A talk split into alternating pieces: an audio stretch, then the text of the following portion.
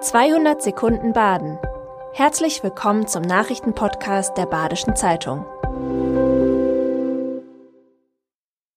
Die Nachrichten am Mittwoch, dem 14. Dezember. Achtung Autofahrer, die Polizei warnt vor glatten Straßen in Südbaden. Es kann dort am Mittwoch aufgrund von Eisregen und Schnee besonders gefährlich werden.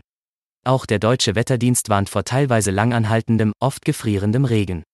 Vor allem in den Höhenlagen des Schwarzwalds und auf den Bundesstraßen 31, 317 und 500 ist mit Glatteis und Störungen im Straßenverkehr zu rechnen.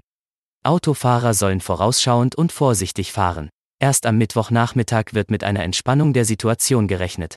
Wir informieren Sie aktuell auf www.badische-zeitung.de. Mit einem Willkommenszentrum will der südliche Oberrhein mehr Fachkräfte aus dem Ausland locken. Für Unternehmen wird es immer schwieriger, Fachkräfte zu finden und zu halten. Deshalb wollen die Industrie- und Handelskammer Südlicher Oberrhein und die Handwerkskammer Freiburg gemeinsam ein Welcome Center für internationale Fachkräfte gründen. Es soll 2023 starten, dafür werden zwei Stellen geschaffen, die vom Land gefördert werden.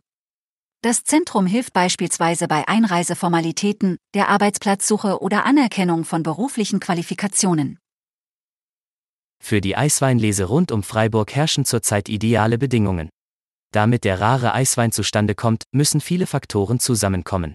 In diesem Jahr waren die Reben zum einen von wenigen Krankheiten befallen. Auch heftige Wetterereignisse wie Starkregen oder Hagel blieben weitgehend aus. Außerdem waren die Erträge in diesem Herbst ausreichend.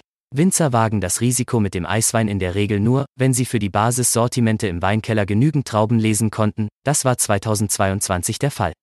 Die BZ hat einige bei der Lese bei Minustemperaturen begleitet. Jetzt lesen auf www.badische-zeitung.de. In der Freiburger Landeserstaufnahmestelle werden keine Fußballspiele mehr gezeigt. Nach dem WM-Spiel Marokko gegen Portugal war es dort zu einer Massenschlägerei gekommen. Noch versucht die Polizei aufzuklären, was am vergangenen Samstag passiert ist. Bislang sieht es so aus, als sei eine Gruppe marokkanischer Bewohner nach dem Spiel von Marokko gegen Portugal in der Kantine der Einrichtung auf eine Gruppe afghanischer Bewohner getroffen und mit diesen aneinandergeraten.